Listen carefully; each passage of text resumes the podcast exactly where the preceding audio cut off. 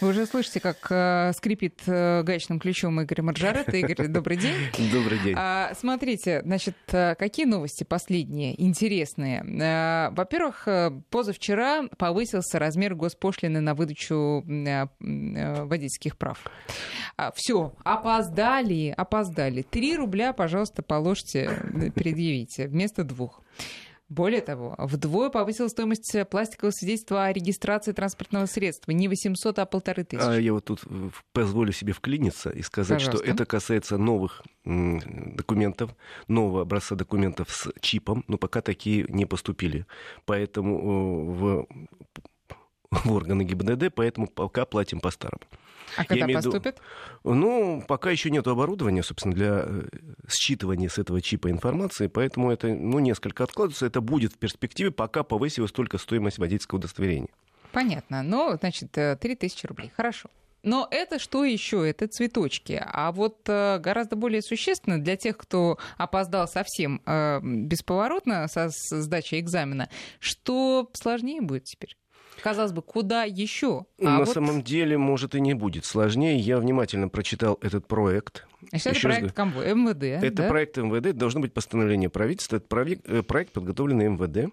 И если э, все будет нормально, сейчас идет процедура общественного э, обсуждения. Можете направлять свои отзывы на сайте Regulation.gov, пожалуйста, вперед.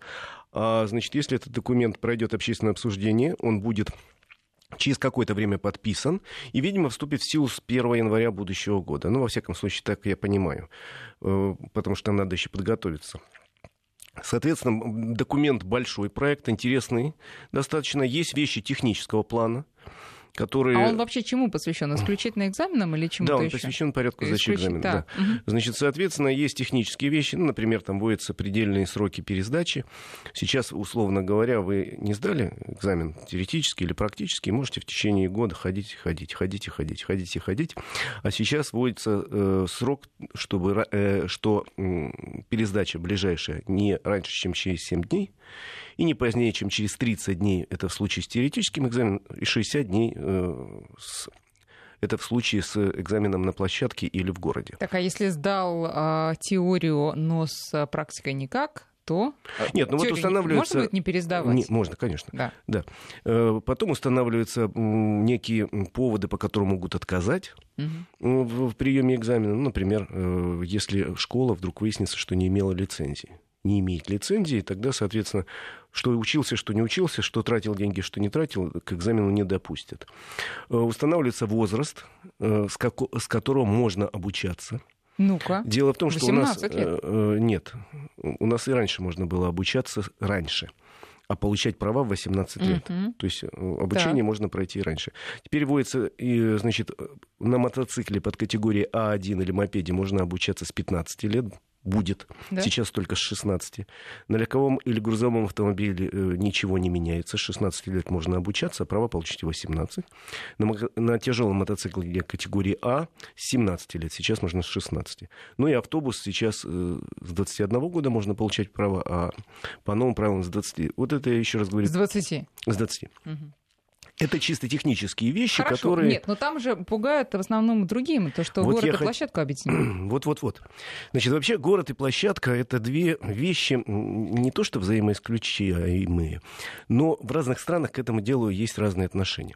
Э, с одной стороны, вот у немцев, например, нету понятие площадка. Они сразу начинают обучение в городе, правда, выбирают, как правило, инструктор тупиковую улочку, где там нет же движения. ты паркуешься, там же ты... Да, да, да, никакой площадки сразу в городских условиях, просто повышается э, уровень каждый день. Там, сегодня мы поехали в тупиковую улочку, завтра уже улочку, где мало движения. А, несколько дней идет экзамен? Нет, э, обучение, я говорю, а, обучение, обучение. Mm-hmm, да. Нет, обучение. И, соответственно, у них нет площадки, то есть площадка есть где-то, существует, и ты дополнительно можешь там заниматься за деньги.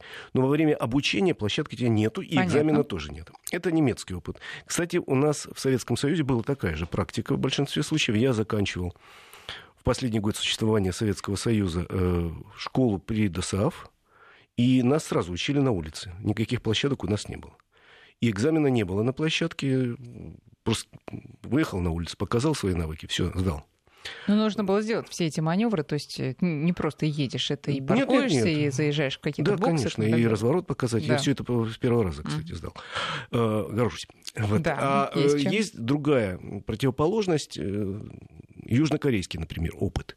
Там у них упор как раз делается на площадку. Там компьютеризированные площадки, и там тебя учат, и там ты сдаешь единственный экзамен именно не в городе, а на площадке. Угу.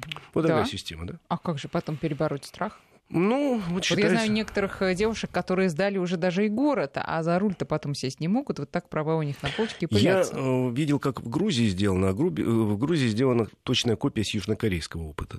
Только площадка. Вполне они считают достаточно. А вы как думаете? Э, а я как раз думаю, что я бы выбрал немецкий опыт. Обошелся без площадки. А у нас сейчас получается и вашим, и нашим. То есть есть и площадка, и город, как разные два экзамена. И в этом проекте приказа присутствует некая сермяга, с моей точки зрения, в том, что, а может, не надо э, на площадке смотреть. Во время экзамена в городе, в принципе, можно посмотреть разные элементы, как э, Подождите, человек выполняет. А давайте тогда уточним, что имеется в виду под объединением площадки и города? Я так понимала, что это будет один экзамен. Ты сначала идешь на площадку, сдаешь, потом идешь, э, едешь в город, сдаешь, а, и нельзя дробить. То есть, скажем, Нельзя потом Нет. будет сказать, я площадку сдал, а город провалил. В следующий раз только город. Или э, тут имеется Нет. в виду совершенно другое? Сейчас тут... вот три экзамена разных. Да. То есть теория, площадка и город. А э, в проекте написано, давайте сделаем два экзамена. Теория. Правильно. Но имеется ли в виду, что площадки не будет в принципе как таковой, ты сразу едешь в город, да, вот как по верно. немецкой схеме, и ты там, да, и все Совершенно верно. Ты едешь в городе, и э, я в этом смысле ничего плохого не вижу. Э, экзамен остается на площадке внутренней в автошколе, потому что какие-то элементы в автошколе все равно надо отработать, наверное, на площадке. Это безопасно. И на площадке есть э, четкие критерии. Там конусы, разметка и так далее. То, что в городе отсутствует часто. И поэтому человек отработал навыки, поехал в город. А принимать будут экзамен только в городе, но при этом преподаватель, я так понимаю, может, э, не преподаватель, прошу прощения, тот человек, который Инспектор. принимает экзамен, может э, попросить, если почувствует э, неуверенность, попросить продемонстрировать отдельные элементы условно говоря, ну, то, что я могу трогаться, это замечательно, то, что я могу там поворачивать, разворачиваться, замечательно, то, что я могу держать скорость потока, обгонять там по правилам, замечательно. А вот мне кажется, что вот надо проверить еще, как человек паркуется, или как человек разворачивается, или как человек сдает задом там. Это можно заехать на какую-то узкую улочку, где никого нету, и проверить. То есть экзамен будет целиком проходиться только в городских условиях. Да более того, тут даже разрешат выезд на магистрали, что совсем А вот это, страшно. я считаю, отлично. Потому что на сегодняшний день, вот я учусь в школе, там три месяца или четыре, выполняю всякие задания, э, рулю, там, автомобилем управляю, а э, на магистраль мне не разрешается выехать. И поэтому я вот завтра получаю права, а послезавтра мне надо ехать, условно говоря, в Ростов а туда идет ну, магистраль. Это крутовато, прям Ну, я условно говорю. Поэтому э, хотя бы час навыков управления автомобилем в условиях такого интенсивного скоростного движения давать такие азы надо, чтобы человек почувствовал. Аварий И... больше не станет? Нет, не думаю. Самое главное, ведь, понимаете, в сегодняшней системе обучения, в отличие от того, чему учили 50 лет назад, сегодня надо главное научить человека держаться в потоке ехать со скоростью потока. Это на сегодняшний день основной навык, чему учат, например, в Германии там, или в Финляндии, или в любой другой стране, потому что ты должен ехать, как идет поток, не выбиваясь, ни быстрее, ни медленно, и тогда это безопасно. Вот этому научат на магистрали. Еще бы хорошо, я бы внес в этот приказ пункт, обязывающий хотя бы один час занятий посвятить управлению автомобилем в условиях плохой видимости. Опять же, у нас это пока запрещено, но в европейских странах обязательно вечером, там, когда плохо видно, просто посмотреть на реакцию этого ученика, как он, может, он в темноте вообще там теряется. Вот это тоже бы добавить. Кстати, я могу поделиться своим опытом. Я когда... Э, ну, я сравнительно недавно сдала на права, их получила пять лет назад это было, поэтому опыт у меня достаточно маленький, а, такого прям официального вождения. Но я помню, э, что когда я вот первые разы стала ехать поздно вечером, для меня одним из основных э, стрессовых факторов было заметить пешехода в начале зебры. То есть, когда ты едешь, ты и так вот на дорогу смотришь, боишься. А вот эту вот дорожку перед зеброй ты должен же еще просканировать слева и справа, что там никого да. нет. Это достаточно сложно для меня оказалось, я думаю, не только для меня. И действительно, абсолютно с вами согласна, э, вот эта вот езда в там, ночное время или там, во время тумана. Но согласитесь, что это близко к такому экстремальному, к навыкам экстремального вождения, торможения. Наверное. Я, например, себя спокойно чувствую в ночное время на дороге, а вот жена моя вообще не ездит ночью, категорически. Отказывается, говорит, я не буду не сяду, вот не хочу, вот боюсь, не буду. Mm-hmm. Ну, это и, и нужды нету такой на самом деле. Но, в принципе, люди есть такие, которые не любят. И посмотреть, как человек поведет себя в темное время, наверное, во время обучения нужно. Да. Теперь смотрите, э, еще два как минимум аспекта этой темы хочется обсудить. Во-первых, я не знаю, может быть, вам тоже попадался уже этот э, ролик, попадался в интернете, а, так сдают на права в Канаде. И да, я сомневаюсь, что так действительно сдают на права в Канаде, но ролик все равно впечатляет. Там, значит, целый городок из этих конусов э, оранжевых построен, совершенно замысловатые фигуры, как какой-то лабиринт.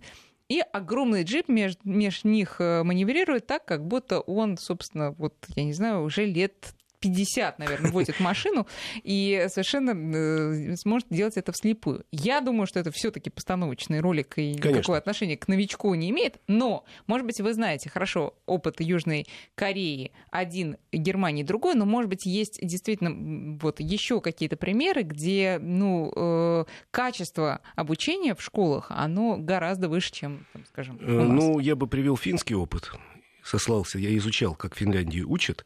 Ну, там интересно построена сама система, там человек получает временные права по окончанию автошколы, и э, в течение двух лет он должен пересдать на права постоянные. Еще один экзамен, то есть два года он под э, колпаком у Мюллера значит, за ним следят особенно внимательно, он э, ограничен в некоторых вещах там.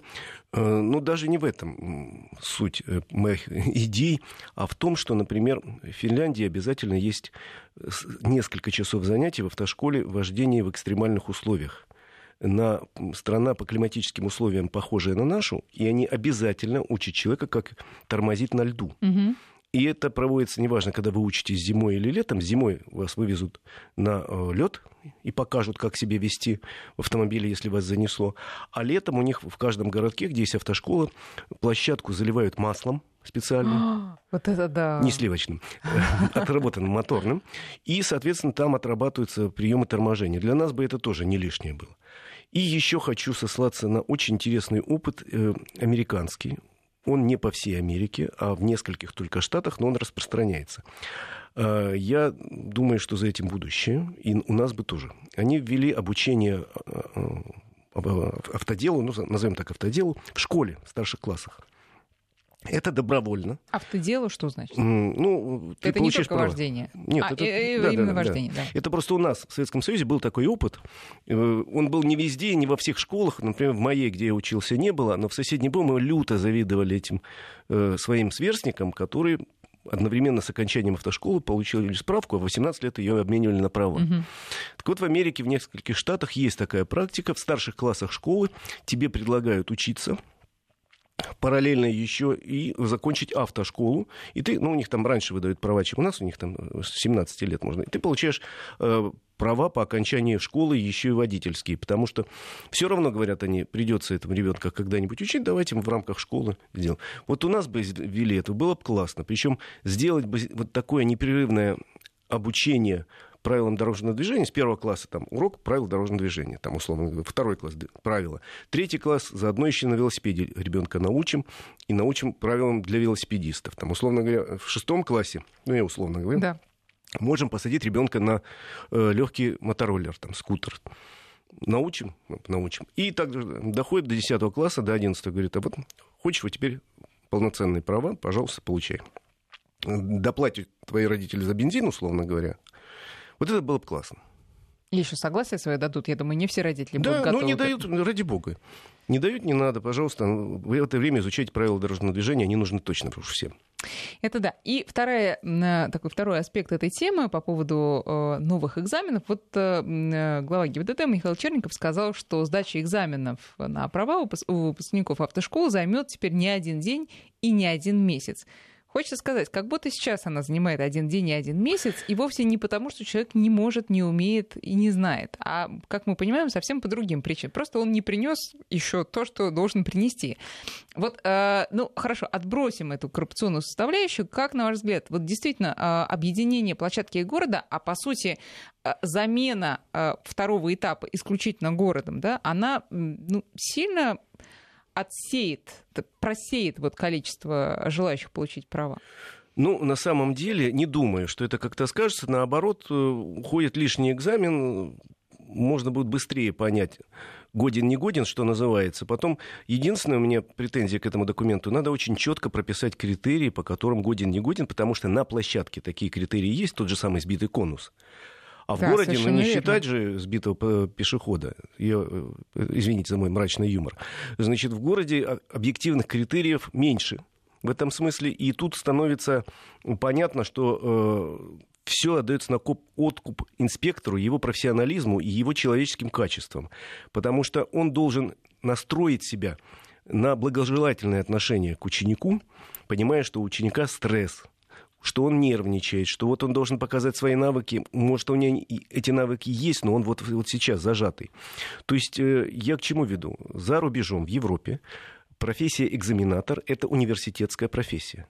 Это отдельное. У них, кстати, в большинстве стран э, экзамены принимают не сотрудники дорожной полиции, а специально э, ну, как правило, в штате департаментов транспорта есть специальные люди.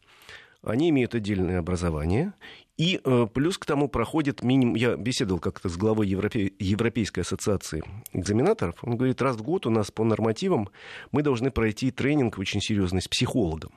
Потому что за год накапливается, мягко говоря, ненависть к этим людям, которые вот ничего не умеют делать, руки у них растут не, не из того места, откуда положено, думать они вообще не думают. Даже у профессионального человека с профессиональным образованием накапливается негатив по отношению к людям, которым вот, надо принять экзамен. И вот чтобы этот негатив снять, у них тренинги недельные каждый год. Вот у нас бы э, такую систему для сотрудников ГИБДД, которые принимают экзамены, потому что требования к ним есть, но требования элементарные, то есть высшее образование, 25 лет и минимум 3 года водительского стажа по этой категории. Э, есть у них какие-то курсы повышения квалификации, но, в общем, я бы все-таки э, отдельно выделил для э, сотрудников ГИБДД эту специальность и людей учил отдельно, дополнительно, потому что это, э, в общем, работа с людьми, требует особого подхода, знания азов педагогики, психологии и так далее. Да, не каждому это дано, это точно. Вот смотрите, у нас слушатели пишут, э, кстати говоря, давайте напомним наши координаты, 5533 для ваших смс только смс начинается со слова «Вести», и наш WhatsApp и Viber 8903 176 363. А в Израиле, так же как в Германии, учат только в городе, экзамен э, включает парковку вдоль бордюра, два года ты считаешься новым водителем. Кстати, действительно, есть такая практика, я думаю, не только в Израиле, когда у тебя есть, ну, такая, я думаю, даже не неформальное, а вполне себе официальное название. Там, молодой новый водитель. Это, вы не знаете, это что-то предусматривает? Это какие-то там... Ну вот я могу сослаться на финский опыт который изучал. Там, когда сдаешь экзамен, тебе выдают временные права. Еще раз говорю, в течение не раньше, чем через полгода и не, не позже, чем через два года, ты должен сдать окончательный экзамен и тогда тебе выйдут э, окончательные права. И, э, а что не... означает временные права? Временные права означают, во-первых, более высокую ответственность за нарушение правил дорожного движения. Если ты набрал сколько-то нарушений, тебя отправят снова учиться. Или... А во-вторых, ты ограничен несколько в правах. Там э, есть какие-то ограничения по ночной везде, езде, угу. по буксировке. Ты не можешь никого буксировать. Ну и там еще несколько. Не, не таких страшных, но они есть. В принципе, в эти полтора года когда ты считаешься учеником, можешь, короче, там, раньше сдать, если чувствуешь, э, что уже готов. Ты ведешь в интернете дневник, причем официально обязан, на сайте автошколы, обсуждаешь какие-то э, моменты, спрашиваешь, а что ты пишешь, вот я проехал. Э, то есть связь с автошколой не прерываются, тебя могут вызвать на какие-то дополнительные занятия, ну, то же самое там контраварийная подготовка. Э, ну и через два года, там, или через полтора, или через год, кто как созрел, приходишь, даешь еще одни экзамены, ну, в более простом виде, там теория и город там совсем немного. И преподаватель видит, что ты уже полноценный водитель, уже не начинающий, дают полноценные права. Э, некая такая система обсуждалась, что, может быть, и у нас ведут, но пока это на, грани, на уровне обсуждения, не более того. В этом новом проекте приказа ничего про такую двойную систему обучения нету. Там э, как раз речь идет только вот из таких фундаментальных вещей. Это отмена экзамена на площадке. Это не означает, еще раз повторяю, отмену обучения. А второе, это то, что разрешается езда по магистралям учебная, это тоже очень хорошо. Да. Ну что, мы сейчас а, сделаем, наверное, перерыв на новости. Не хочется начинать э, новую тему, вот осталась у нас буквально минутка. А, друзья, напоминаю, вы можете писать свои вопросы Игорю Маржарета по телефонам 5533, это для смс и 8903 176 363 WhatsApp и Viber. Вот наш слушатель э, напоминает, что он, в, наверное, одновременно с вами учился и сдавал в 90-м году. И да. да, площадок тоже не было. И тоже в Советском Союзе была категория молодой водителя, которому не разрешалась э, ночная езда и буксировка. Да. Да? Ну, э, вы считаете, это целенаправленно вводить у нас такие? Не знаю. Я не знаю. Пока не готов. Это тема для обсуждения. В некоторых странах такой опыт есть, в других нету э, это каждая страна решает для себя. Еще раз говорю, нету единогласного мнения во всем мире, надо это или не надо. В каких-то странах есть, нету. Вот мы с вами поговорим про, том, про техосмотр. Я тоже скажу, что да. техосмотр есть в каких-то странах, а в каких-то от него отказались, и почему объясню. Э, а у нас-то не только не отказались, а все придется делать очень даже по правде. Но об этом сразу после выпуска новостей. Автодетали с Игорем Маржаретто. 14 часов 34 минуты. Мы продолжаем 5533 для ваших смс -ок. В начале слова «Вести» не забывайте. И 8903 176 363 WhatsApp и Viber.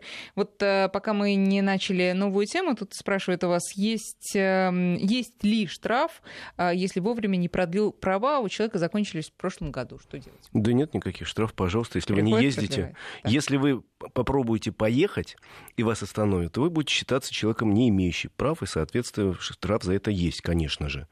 А если вы не ездили это время, придете, обменять, ради бога, для а этого... 10 лет э, назад закончились права? Все равно. Э, и нужна... пересдавать не надо? Нет, нужна только медицинская справка, старые права и действующий паспорт. Угу. В общем, и все. Ничего не надо пересдавать. На ваш взгляд, это правильно? Потому что человек э, непонятно как еще тогда получил свои права. Вдруг он их получил каким-то странным способом. Не умеет ездить, надо же его проверить. Ну, практики такой нету. В законе такого не написано. У нас некая странная общественная организация э, несколько месяцев назад предложила ввести экзамен при э, замене прав. Да. Экзамен да, теоретический. Прав, да. То есть вы типа 10 лет ездили, а за это время права, э, правила менялись, mm-hmm. давайте сдавать экзамен. По этому поводу МВД сразу выступило с резким опровержением что ничего подобного не планируют, да и не справится. Это, сколько надо увеличить пропускную способность тех самых экзаменационных подразделений в ГАИ. А, в мире нет такой практики, и это была просто инициатива общественной организации, которая надеялась что в случае, если инициатива пройдет, им скажут родные, а вы вот и будете принимать а, экзамены, угу. и с каждого вы будете брать по 500 рублей. Это была такая радостная надежда, где бабла срубить, что называется. Понятно. Ну хорошо, переходим... У нас есть по поводу пересдачи, я прошу прощения, да? последняя фраза. Если человек лишен был прав, то он пересдает теорию. Да, это такое Только есть теорию. по закону. Да. да. Теперь смотрите, значит, правительство будет рассматривать законопроект а, по борьбе с фальшивыми диагностическими картами. Речь идет о том, что человек получает справку, что он прошел ТУ, а он его не проходил. Или э, он пытался его пройти, у него там все проржавело, а ему все равно даешь все хорошо. Так вот, значит, правительство этим обеспокоилось и говорит, что теперь будет э, не просто административная, даже уголовную ответственность э, будут вводить за то, что вот человеку выдали, значит, э, фальшивую, фальшивый этот талон, фальшивую диагностическую карту, и там тоже предусмотрены разные нововведения, вплоть до того, что вообще сам процесс техобслуживания обслуживания запишут на видео, и это будет обязательно. Да? Все по нас записать на видео. На самом деле, смотрите, отношение к техосмотру в разных странах мира тоже различные. Есть страны, где техосмотр вообще отменен не существует. Например, большинство... А вы мне рассказывали, да, штатов, несколько недель назад, да, да? Да. Или в Австралии. А есть, где достаточно жестко. Там та же самая Германия. Но, в принципе, еще раз говорю, в любом случае отвечает за состояние автомобиля, за техническое состояние водитель, а не пункт техосмотра где он был вчера или позавчера. Более того, вот я задавал вопрос одному своему знакомому доктору, очень хорошему. Говорю, доктор, скажи, пожалуйста, вот ты мне выдаешь справку, что я здоров. Сколько действует эта справка? Он говорит, одну минуту. Потому что в жизни человека все может меняться достаточно быстро. Сегодня он получил справку, что он абсолютно здоров, а через три месяца его уже на этом свете нет. Бывает всякое. То же самое и касается техосмотра. Э, собственно, диагностическая карта заполненная говорит только о том, что в данную секунду у вас все хорошо. Ну, никакой гарантии, что завтра у вас не отвалится колесо, если вы не следите за автомобилем, нет. Ну, с одной стороны так, а с другой стороны, смотрите, вот какая-нибудь девушка садится за руль, за примером далеко ходить не надо. Да. Она, значит, ездит и думает, ну, у меня же лампочки-то не горят. Да. Лампочки не горят. Значит, все отлично. И в тех странах, где нет техосмотра, она и будет ездить так, пока у нее не только лампочки, они отвалятся действительно там Нет, все четыре колеса. Все не так. На самом деле есть такая процедура, называется техобслуживание. Вот техобслуживание должен проходить каждый автомобиль с регулярностью. Э, связано, регулярность это должна быть привязана к пробегу или ко времени. То есть у нас существует такая практика, вот автомобиль э, в среднем раз в 15 тысяч километров должен проходить техобслуживание или, э, если меньше, проезжать раз в год. Во время этого техобслуживания проверяют все-все-все, все хорошо, и после чего тебе пожимает руку. Вот привязать бы техосмотр к техобслуживанию был вообще идеально, потому что я все равно езжу, все равно мастера смотрят на мой автомобиль, все равно они приводят его в некое идеальное состояние или близко к идеальному, и они же могут за за зафиксировать факт того, Почему что я... не привязано? Ну, считается, что это коррупция, что это разные процедуры, потому что якобы э, во время техобслуживания, если привязать к нему техосмотр, э, вам а, будут навязывать на- массу... Найдут много да, да, поломок. Да, да. Э, и, в общем, э, есть страны мира, где это привязано, есть где отвязано. Ну, вот у нас избрали такую схему параллельную. И если старый техосмотр, который проводила ГИБДД, не устраивал 90% водителей по опросам, 90% говорили, нас не устраивает, мы платим деньги, чтобы пройти. То новый, как, как ни странно, устраивает 90% всех опрошенных. Потому что э, даже во время э, подробных опросов люди говорят, ну да, ну я эту самую диагностическую карту купил, ну, я же слежу за своим автомобилем, я прохожу ТО, все нормально, о чем мне просто лишнее время. Поэтому мое отношение к ужесточению, не могу сказать, что это мне нравится. Не потому, что э, не надо наказывать людей, которые левые продают, надо, наверное, а потому что во многом эта процедура очень условна она очень условная, и она такая, рассчитана скорее на э, меня, сознательного автомобилиста, чем на некого среднего, который говорит, да, я же сам слежу за автомобилем. В любом случае, у нас достаточно небольшое количество аварий, эта цифра не увеличивается. Она э, стоит там в каких-то мизерных процентах количество аварий из-за технического состояния автомобиля. И это число не увеличивается. Оно стабильно и стабильно. Поэтому сейчас вот вдруг взяли за этот техосмотр, там страшные кары придумать, уголовное наказание по сговору группой лиц. Да Господь с вами, слушайте, а что люди такого страшного сделали? Они убили кого-то. Почему это приравнивается к убийству? Наверное, надо ужесточить, но ужесточить надо с того, что база данных по техосмотру находится в ведении МВД, а Российский союз страховщиков, который вообще отвечает за эту процедуру, к этой базе отношения не имеет. И даже э, база эта, честно говоря, все говорят, дырявая. Если человек один раз посту- получил к ней допуск, то есть ну, я работал два дня на пункте ТО, я получил допуск, я ушел, и 10 лет уже там не работаю, но я все равно в эту базу могу влезть, занести фамилию моих друзей, родственников, и все будет хорошо. Давайте начнем с того, что разберемся с этой базой. Определимся, кто за нее отвечает. Кто отвечает за ее безопасность. Выстроим ее безопасность так, чтобы туда никто не мог сунуть свои грязные лапы. Вот. А потом уже будем придумать уголовное наказание для тех людей, которые э, продают эти талоны, диагностические карты, это сейчас называется. У нас тут пишут из Откуда? Вот откуда нам могут написать? Значит, самое крайнее это, конечно, Северный полюс, а потом Южный. Третья точка, мне кажется, по удивительности, это Австралия. Вот нам пишут из Австралии. Да, а, значит, а, новая машина, техосмотр не проходит в течение пяти лет, потом каждый год перед перерегистрацией автомобиля проходит техобслуживание каждые 15 тысяч километров. Техобслуживание. Да, а техосмотр э, первые пять лет нет, свободен. У да? нас тоже первые три года техос... Э, техосмотр не надо проходить, да. а уж потом каждый год. Вы знаете, тут вот нас возвращают к теме автошкол, и сразу два слушателя вспоминают УПК. Не уголовно-процессуальный кодекс, Э, вот- а учебно-производственные комплексы, я так понимаю. Комбинаты. Учебно-производственные Комбинаты. комбинаты. Это я э, говорил об этом. В, мои, э, в конце советских времен такую штуку придумали. И во время обучения в 9-10 классе тебе еще параллельно учили какой-то профессии. Вот мне досталась Вот профессия УПК. электрика, Да. а в соседней школе они учились на автомехаников, получили права все О, по как окончании. им повезло. Как мы им завидовали. А девочки наши учились на кондитеров все. Значит, сколько-то там, два часа в неделю Ну, мы вот смотрите, ходили. Я не знаю, насколько эта м, штука реанимируема в нынешних условиях, но тут э, значит, первый слушатель пишет, что получил э, права категории HC в школе в 86 году, а в 9-10 классе занимались не в школе, а в УПК. За Да. два года меня научили так, что в 16 с половиной лет я и машина стали как родные. А второй слушатель пишет из э, Волгограда, насколько я понимаю, что он 10 лет там работал со школьниками, выпустил более 400 водителей, по 9 месяцев их всех обучал. У нас, напомните, автошкола сколько сейчас обучает? Два три, три месяца? с половиной. Три, три с половиной, да.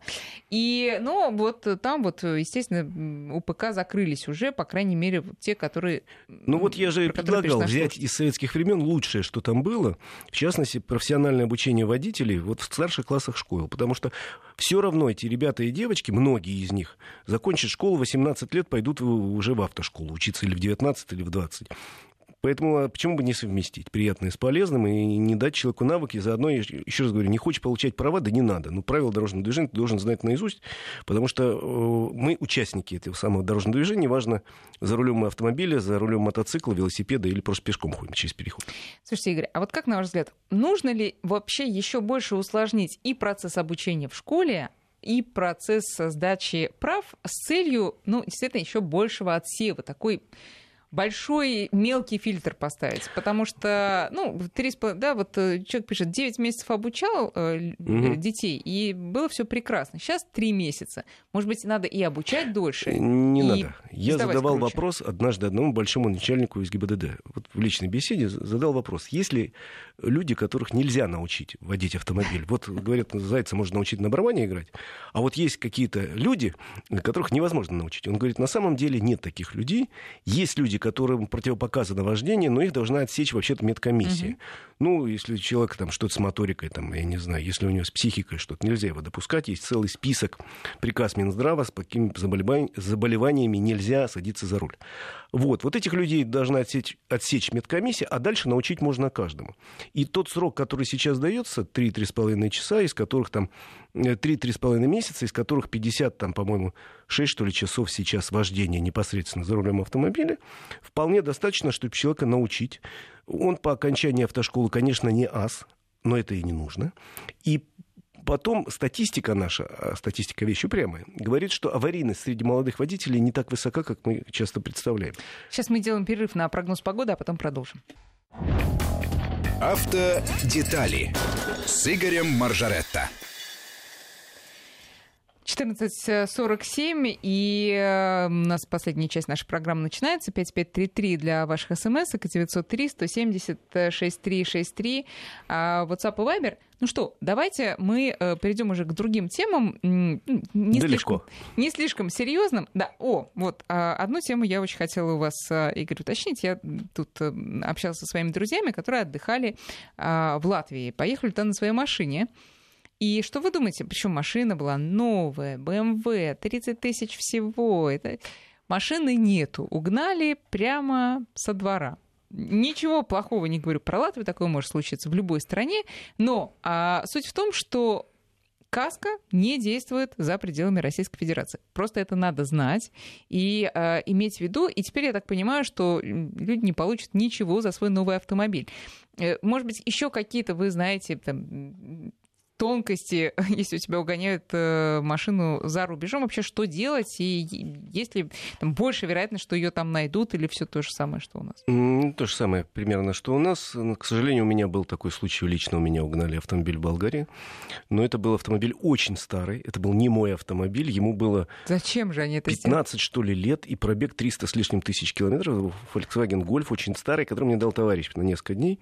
Его угнали. Я сильно изумился, не обнаружил его с утра, но отправился в полицию, написал заявление, все, честь по чести его.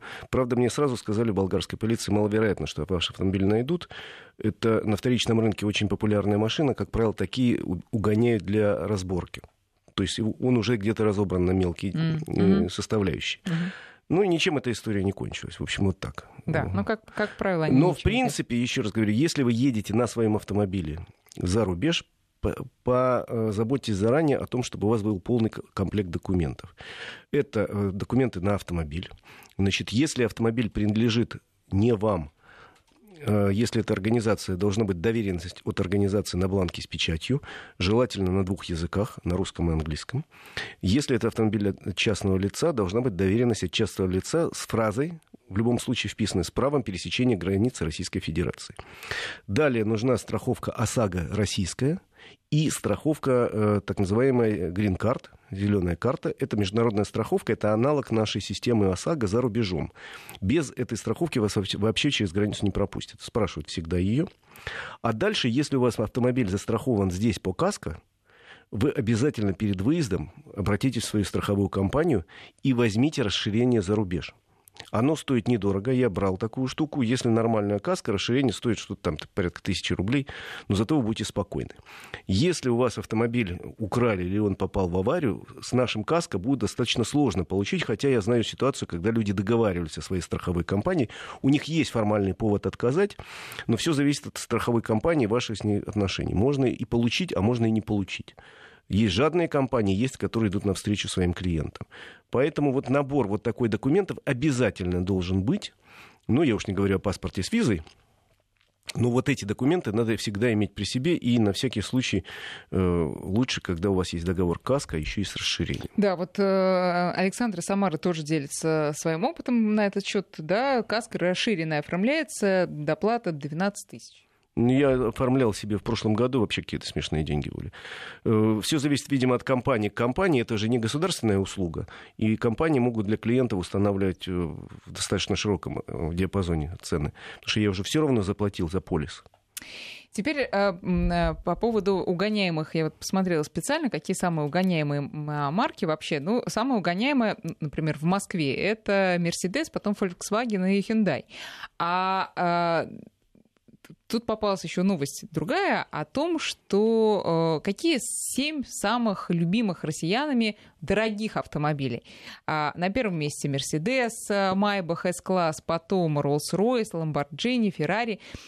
А, вот такие машины, мы же тоже знаем, угоняют иногда. А кто не читал заголовки, у безработного угнали да. там, да. Но обычно все-таки более банальные. Обычно у безработного угоняют простой Москве, э, простой Мерседес или простой Ауди, или на худой случай у, видимо, совсем бедные безработные, у них угоняют Лексусы обычно. Вот, я хотела узнать, вот все-таки такие машины, все-таки, когда их угоняют, если это очень дорогие машины, на что рассчитывают угонщики?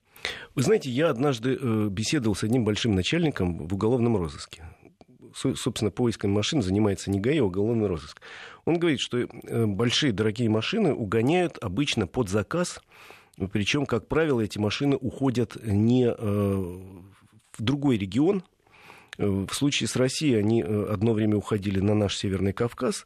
Сейчас поток перенаправлен в другую сторону. Через прозрачную границу с Казахстаном эти машины уходят куда-то в Азию в азиатские страны. Но такие машины, как правило, все-таки угоняют редко, потому что машина очень заметная. Ну, конечно, Ее трудно провести вот так. Это не иголка, которую легко спрятать в стоге сена. Это Даже не... если перебьешь номера, боюсь, это, тоже не сильно Это поможет. не Kia Rio, которые массово угоняют достаточно, потому что это массовые модели, а потом они всплывают где-то в таксопарках провинциальных. Там mm-hmm. перебили номер, mm-hmm. желтый цвет машины и желтый.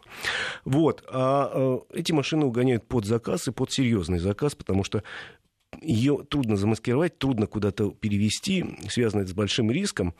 Поэтому ну, срок... Э, такие машины все-таки, э, они штучные редко. Я, правда, вчера видел, ездил на дачу, видел возле э, киоска, где продают зелень, там укроп с петрушкой.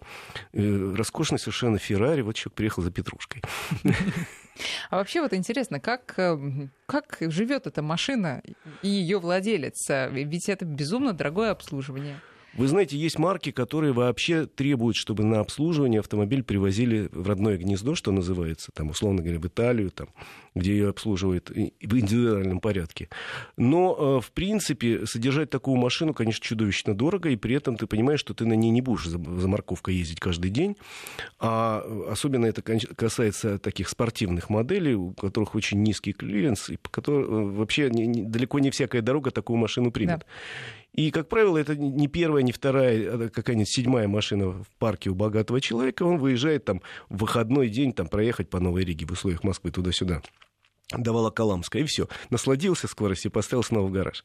А чем старше машина, тем что? Вот такая машина, а она, может быть, есть редкие модели, редкие модели, которые считаются вложением денег, и такая машина не дешевеет. Но, как правило, Такая машина служит долго. Вот тут я на днях увидел новость, что продается Rolls-Royce, вот думаю, не купить, а принадлежавший британской королеве. Вы покупайте. И он королеву обслужил более 50 лет, но он в идеальном состоянии. Зачем но... же его продают? А, не знаю уже, зачем. Просит всего 3 миллиона фунтов. Может, прицениться. А мы скинемся, Игорь, вместе с вами. Слушайте, ну а кто не может себе позволить э, не только вот такую машину, но и что-нибудь по, даже подешевле, тому велодорожку. Вот еще одна новость Министерство транспорта придумало новый способ разгрузить дороги, собственно, по всем а, российским городам понастроить э, велодорожек. Как, на ваш взгляд, ну, в Москве все-таки, слушайте, достаточно успешно все-таки этот опыт, да, э, много, больше стало гораздо велосипедистов, гораздо больше, просто большая к ним просьба не выезжать на проезжую часть, а то вот едешь по И на тротуар тоже, что запрещено правилами, тоже. потому да. что идешь по тротуару, бывало в центре, и тут несется навстречу тебе какой-нибудь оглашенный, и отпрыгнул в сторону, господи. Мы тут э, писали интервью для одного канала нашего родственного в центре на тротуаре о том, что велосипедисты представляют угрозу. И пока мы писали вот это интервью, мимо Вас пронеслось два велосипедиста со страшной скоростью, это было ужасно. На самом деле э, велосипедист, велосипед это прекрасно, сам люблю на даче покататься в выходные. Но в городе велосипедные дорожки и вообще велосипедное движение должно быть все-таки ограничено. И я за двумя руками, если велосипедисты передвигаются, там, условно говоря, по набережной, там специальная зона есть в Москве, в парках где-то, но во многих местах их вообще запрещено по-хорошему. Они все равно отважные люди. Я знал одного, знаю, он пока жив, одного замечательного человека, который зимой ездил э, по МКАДу, на велосипеде, хотя это категорически запрещено. Он Дай говорит, бог ну, ему ну, здоровья вдвойне. Да, сказал, он, да, я же поэтому говорю, пока он еще жив, но вообще это ужасно когда люди, э, садясь за руль велосипеда, забывают, что есть правила дорожного движения. Многие вообще не знают, что такие есть, что они распространяются на велосипедистов. Есть специальная глава, посвященная, э, как управлять и где управлять велосипедом. Есть специальная статья э, по наказаниям для велосипедистов, нарушающим правила. Но если 10 велосипедистов остановить, 9 вообще представления правил ну, хорошо, не имеет. а вы верите в то, что это действительно разгружает автомобильный поток? Нет, особенно я в это не верю. На автомобильный поток другие вещи на разгрузку влияют, например, отсутствие парковок в том числе и платных. Но, э, в принципе, велосипед это здорово, велосипед это здоровье, хотя в условиях э, такого города, как Москва, и проезжей части, там про здоровье как-то так, все это очень Не туманно. Да. Но э, вот те рекомендации, которые сейчас подготовило Министерство транспорта, они здравые, они просто говорят, как и где, какие велодорожки надо прокладывать в городе, потому что во многих случаях велодорожки открывают потому, что положено к 1 января открыть три велодорожки. Откроем. Игорь, спасибо большое. Э, до встречи через э, неделю в воскресенье ровно в 14 часов. 5 минут. Спасибо.